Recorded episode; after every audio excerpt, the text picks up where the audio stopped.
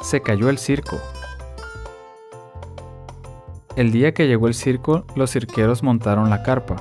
Primero pusieron el poste central y después los otros. El poste central era muy fuerte, pero nadie se dio cuenta de que lo habían puesto sobre un nido de termitas. Por la noche las termitas se comieron la madera y el poste quedó muy débil. Todo parecía estar bien y al día siguiente muchas personas entraron para ver la primera función del circo. La función comenzó y los payasos bromearon con el público y contaron chistes.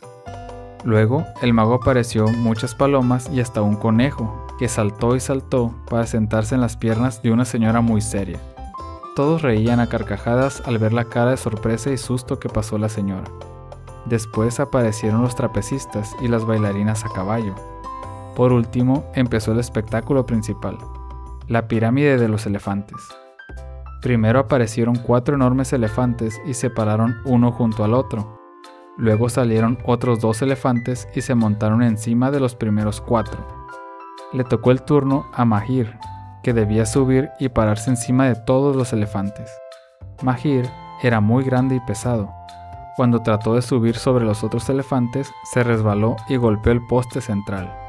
Entonces se oyó un ruido muy fuerte, porque el poste se rompió y la carpa cayó sobre los elefantes. La gente salió deprisa mientras los elefantes sostenían la carpa.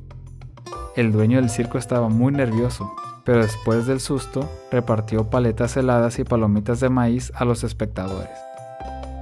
Nadie salió lastimado y todos terminaron por contarle a sus amigos la aventura de los elefantes que terminaron siendo las columnas del circo.